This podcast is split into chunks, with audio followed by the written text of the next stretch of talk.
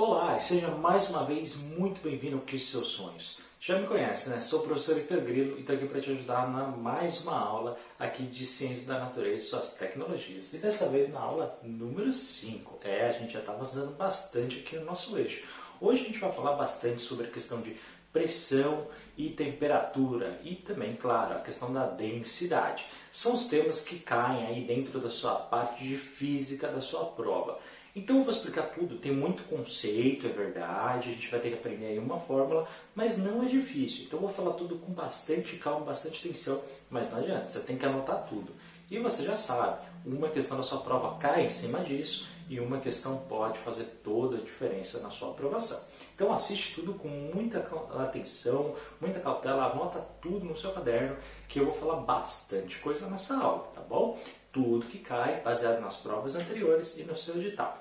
Antes de iniciar, você já sabe, não esquece do like já nesse vídeo que ajuda bastante, de comentar depois da aula, tirando suas dúvidas ou dando sugestões, de divulgar ao máximo esse link, se inscrever no canal caso não seja inscrito, tá bom? E compartilhe esse link para todo mundo saber dessa aula que é muito importante e é totalmente gratuita, tá? Caso queira, torne-se membro, vai ajudar bastante na continuidade do projeto e também dá uma olhadinha na descrição do vídeo, tem tanto material bacana que eu fiz aqui para vocês, tenho certeza que vocês vão gostar e vai ajudar bastante na sua aprovação. Bom, então vamos iniciar a nossa aula. Então vem comigo que eu vou te falar hoje sobre densidade, pressão e temperatura. Vamos começar falando sobre a questão da densidade, muita gente confunde, mas você vai ver que é bem fácil, só que você tem que saber etapa por etapa do tudo que eu vou falar. Então, estuda o que eu estou falando, depois você vai avançando, porque uma informação depende da outra. Primeiro ponto, o que é densidade? Então, afinal de contas, já ouvi falar tantas vezes e nunca soube. É basicamente, pessoal, é a relação entre a massa de um material e o volume desse material. Ou seja, né, a gente vai ter que saber a massa ali, quanto que ele tem, tá bom? E também o seu tamanho, ou seja, o seu volume. Essas duas relações você precisa saber, massa e volume. Massa e volume, quando a gente tem uma relação entre as duas, a gente vai descobrir a nossa densidade. Por isso cada material ele tem uma densidade única.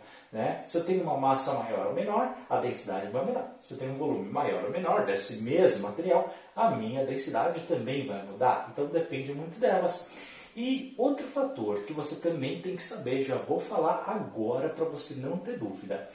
Como que a gente vai modificar a minha densidade? Baseado nesses dois fatores, tá? A gente vai descobrir, afinal, se a gente souber a nossa pressão e a temperatura. Então, esses dois fatores influenciam absurdamente na minha densidade, ok? Pressão e temperatura. Calma, a gente vai ver o que é cada uma delas com muita calma e como elas caem na sua prova.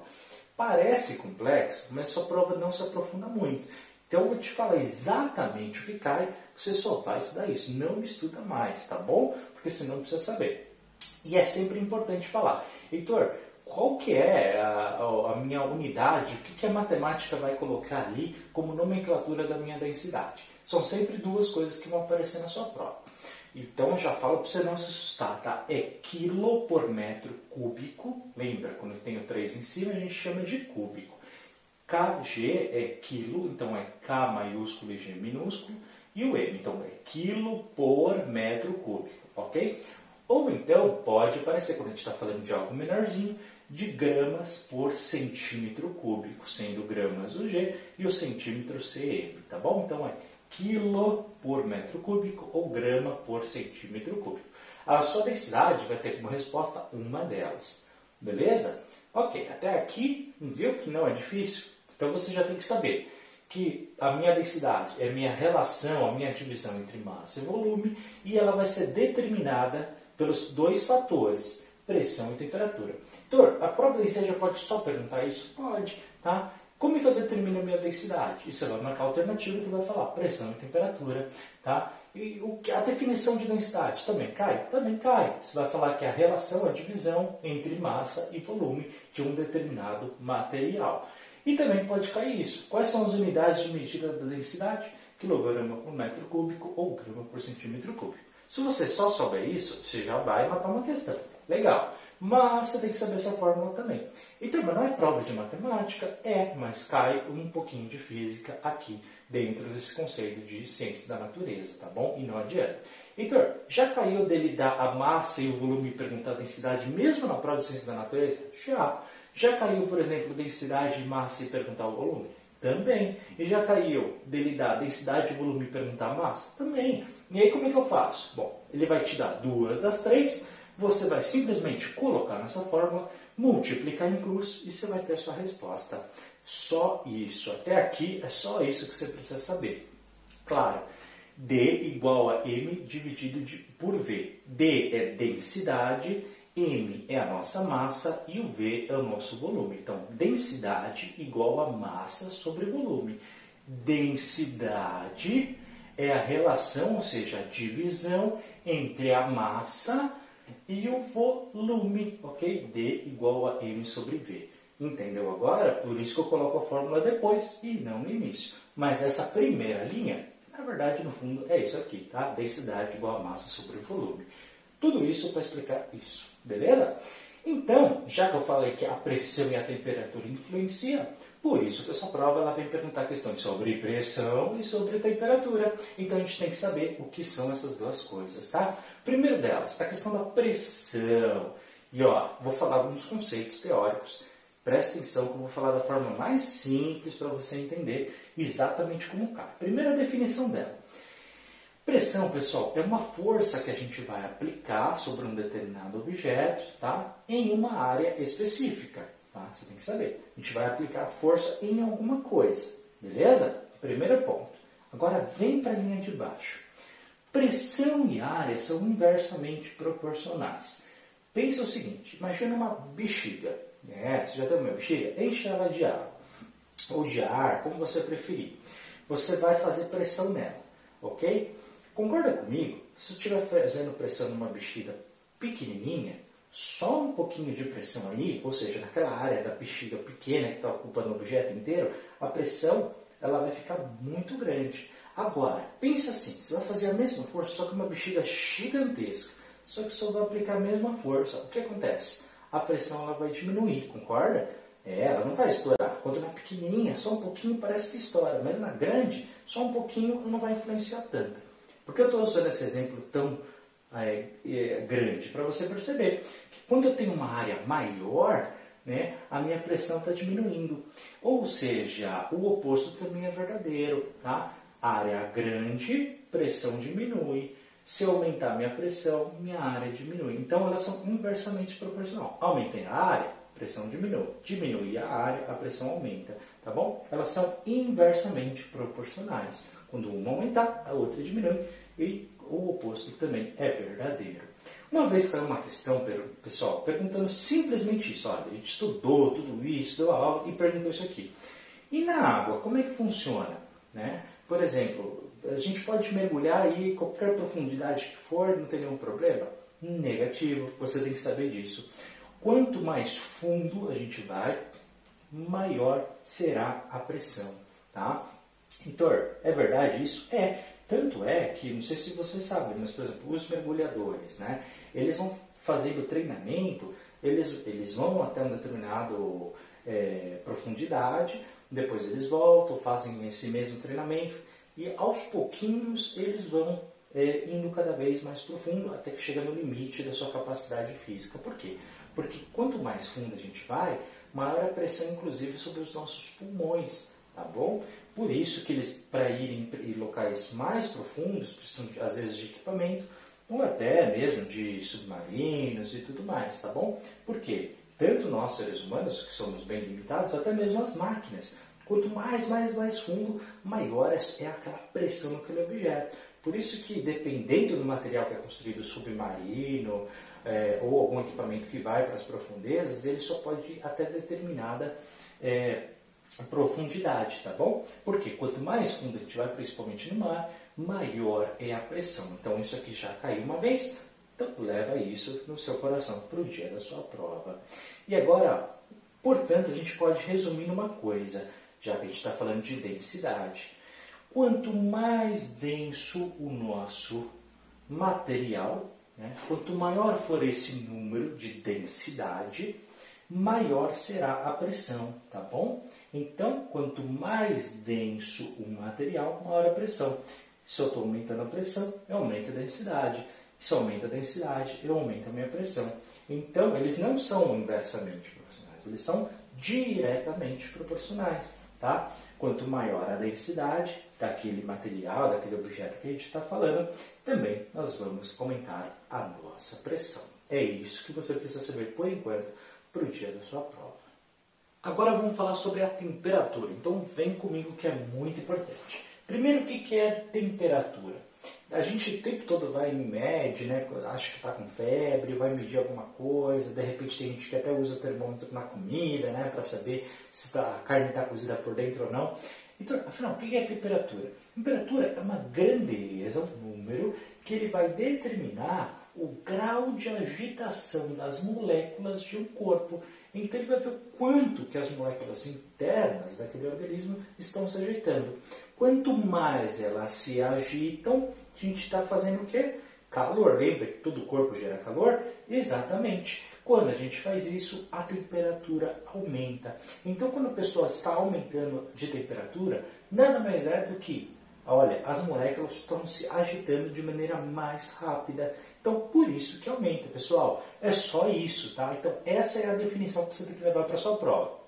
Temperatura é uma grandeza que determina o grau de agitação das moléculas de um corpo. Então, tem que saber isso? Tem. Não adianta.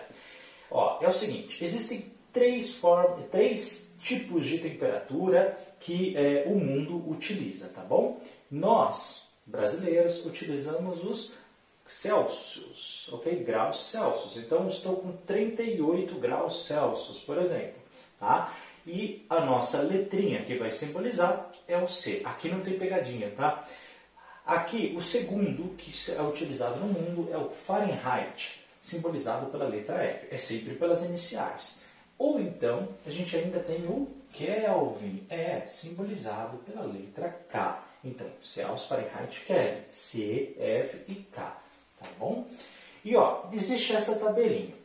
Tecnicamente, a, o seu programa pedagógico, o seu edital, ele fala que supostamente você tem que saber. Heitor, já caiu essa questão? Já, uma vez caiu. E o que acontece? Eles deram essa tabela para você, tá? É aquilo, pelo sim, pelo não, pode ser interessante você estudar, principalmente se você tiver um tempinho mais, ainda tem alguns dias aí para sua prova. Estuda, não custa nada. Vitor, estou indo muito bem, mas estou errando esse tipo de questão. Então, é melhor você decorar, tá? Mas algumas coisas não são difíceis. Pelo menos os Celsius você tem que saber, isso é certeza. O resto eles podem dar, mas eles também têm o direito de pedir, porque supostamente está no seu material, tá bom? Então aqui tem a escala em Celsius, Fahrenheit e Kelvin, e você tem que saber o ponto de fusão e o ponto de ebulição. Heitor, não sei o que é fusão o que é ebulição. Relaxa, a gente inclusive vai ver quando a gente fala do ciclo da água, mas ó, você já deve imaginar. Quando a sua água chega a zero graus Celsius, o que acontece? Né? Você tem gelo, muito bem. Então a gente está falando do ponto de fusão. Quando a água em estado líquido, ela fica sólida. É a mesma coisa em Fahrenheit, pessoal, só que a gente vai falar que é 32 graus Fahrenheit. Então, 32 graus Fahrenheit é a mesma coisa que 0 graus Celsius, tá bom? É só uma outra nomenclatura, tá bom? Mas é sinônimo.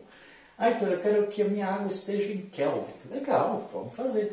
Então, o 0 graus Celsius é a mesma coisa que 32 graus Fahrenheit, que é a mesma coisa que 273,15 graus Kelvin, tá bom? Então, e ebulição? Bom, você já ferveu água, não é? O que acontece quando você está fervendo e a água chega a 100 graus Celsius? Ela começa a evaporar, sumir da nossa canequinha e aí a gente tem menos café, na é verdade? Por quê? Porque a gente está chegando a 100 graus. 100 graus ela começa a evaporar. Então, quando a gente tem água em estado líquido e ela vai se tornando em estado gasoso, tá bom? Então, 100 graus Celsius, lembrando que para graus ele tem um número e tem essa bolinha em cima do número, tá? 100 graus Celsius equivale, na nossa estado de ebulição, a 212 graus Fahrenheit, que equivale a, também a 273,15 graus Kelvin, tá bom? Essa é apenas uma nomenclatura. Lembrando, nós brasileiros usamos sempre a escala Celsius. Ok? Outro ponto que você tem que saber sobre temperatura é que é o seguinte: a densidade ela vai diminuir do meu material quando a minha temperatura aumenta. Ou se minha temperatura diminui, o que acontece com a minha densidade? Ela vai subir. Ou seja, densidade e temperatura também são inversamente proporcionais. Viu que legal? Então isso pode ser uma questão daqui, tá? E por fim, uma vez caiu. Caiu perguntando o que era isolamento térmico. Pessoal, isolamento térmico é sempre aquele material que nós utilizamos para impedir que a temperatura passe de um lugar e vá para o outro, tá bom? Por exemplo, você sabe que em muitos lugares frios, principalmente na Europa, você tem muitas casas com isolamentos térmicos muito eficientes. Para quê? Para que o frio que está fora não afete o calor que está dentro das casas. Na verdade, é contrário, é para fazer com que o calor que está dentro da casa não seja dissipado para o frio que está lá fora, tá bom? É sempre o calor que não pode se perder, não pode sair. E aí, é, caiu exemplos, que você tinha uma alternativa de exemplos de isolamento térmico. Então, quero que você decore isso aqui, ó. Isolamentos térmicos, você vai decorar esses três, tá bom? Cortiça, lã de rocha ou lã de vidro cortiça, lã de rocha ou lã de vidro. Por quê? Porque quando cai a questão de isolamento térmico, você vai ter que marcar os exemplos. E é esses três exemplos que sua prova sempre pergunta. Viu? Ainda bem que eu estou estudando as provas anteriores para você, né? Ó, cortiça, lã de rocha, lã de vidro. Decora esses três. Se cair a questão de isolamento térmico, você acerta a questão, tá bom? Mesmo você nunca tendo visto. O que, que significa esses três elementos? Eles são excelentes isoladores térmicos, ou seja, esses três materiais, cortiça, lã de rocha e lã de vidro, eles impedem que o calor saia de um local e vá para o outro, tá bom? Então decore isso aqui. Outro ponto que agora você tem que saber é a relação de massa e peso. Pessoal, massa e peso, apesar do dia a dia a gente falar como se fosse a mesma coisa, né? No fundo, no fundo não é. Ainda bem que tem a física explicando pra gente, tá bom? Então coloquei as duas definições, isso você tem que saber e levar essa é, formulinha aí no seu coração para o dia da sua prova. Primeiras definições de massa e peso. Pessoal, de maneira direta, massa é a medida da inércia de um corpo, tá bom? Lembra que a gente explicou que todo o corpo ele tem a tendência a se movimentar? Legal, bacana. Só que é o seguinte, o que a gente já descobriu observando através da física? Que quanto maior a massa, maior deverá ser a força para movimentá-lo. Ou seja, imagina que você vai fazer voar um avião, tá bom? E ele precisa de velocidade. Só que eu falei naquela aula, quando a gente falou sobre a importância de voar, né, que quando é, um objeto depende muito da força, o piloto ele já tem que saber sempre quanto tem de peso lá para saber a sua velocidade. Exatamente. Por quê? Imagina, um avião pequenininho, ele tem muita massa, não, ele tem menos do que um avião, por exemplo, um Airbus, que um Boeing, na é verdade. Então ele vai precisar de uma força menor, um avião pequenininho do que um avião maior. Já o avião grande, carregado, cheio de combustível, ele vai precisar de muita força, ou seja, de velocidade, para fazer movimentá-lo. Por quê, Heitor? Porque ele tem uma massa maior, ele é muito maior. Além, né, outro fator, além do tamanho dele, ele também tem o seu peso muito grande. Porque, ó, olha o que é peso. É a força da ação à distância relacionado com a atração gravitacional. Ou seja, para eu perceber o meu peso real, ele sempre vai variar de acordo com a minha força da gravidade. Então, como assim? Depende de onde que o seu objeto está. Lembra, principal força gravitacional que nós temos é a força da gravidade, da Terra. Por isso que nós temos por padrão a força da gravidade como 1, tá bom? Porque a gente usa a Terra, afinal a gente está aqui como um padrão, por isso que ele é 1. Mas sua prova pode falar, olha, é, se eu estiver no planeta Marte, ou se eu estiver na Lua, ou se eu estiver em Júpiter, hipoteticamente falando, como é que vai ser com relação a isso? Tá? Eles podem usar esse exemplo. Por quê? Porque aí eles vão te dar a gravidade. Tá? Heitor, por padrão, como é que é a minha gravidade? está falando da Terra, ele vai dar um. Se ele falar qualquer outro astro, planeta ou qualquer outra coisa que tem uma força gravitacional, ele vai te dar na questão da gravidade. Isso está no edital, fica descansado. Ele te dá, tá bom? Então se aparecer outro que não seja um, ok? Está falando da Terra, então é um padrão.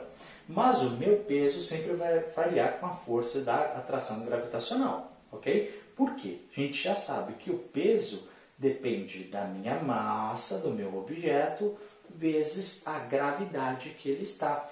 Por que, que a gente fala que o peso é a mesma coisa que massa? Porque nós, na Terra, a gente usa a gravidade como 1. Qualquer número multiplicado por 1 é igual a ele mesmo, não é verdade? Então, por isso que a gente fala isso. Agora, o meu peso vai sempre variar. Se eu estiver em outro planeta, se eu estiver falando de outra coisa que não seja o planeta Terra, ele varia, tá bom? Por isso que às vezes nos filmes futuristas, né, os astronautas eles estão mais leves, são mais pesados, porque a força gravitacional vai mudar, tá bom? E aí, apesar deles terem a mesma massa, pessoal, você sai daqui da Terra com 80 quilos, você chega lá com 80 quilos. Não dá para emagrecer assim em poucos, poucos dias, não.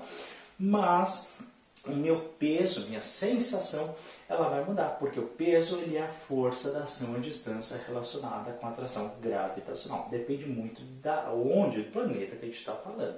Tá? Então, entenderam? E aqui a nossa formulinha. P é peso, M é massa e G é gravidade. Então, peso igual a massa vezes gravidade. Ok? P igual a M vezes G. Entenderam a diferença entre peso e massa? É bem legal, né? Eu gosto bastante de física.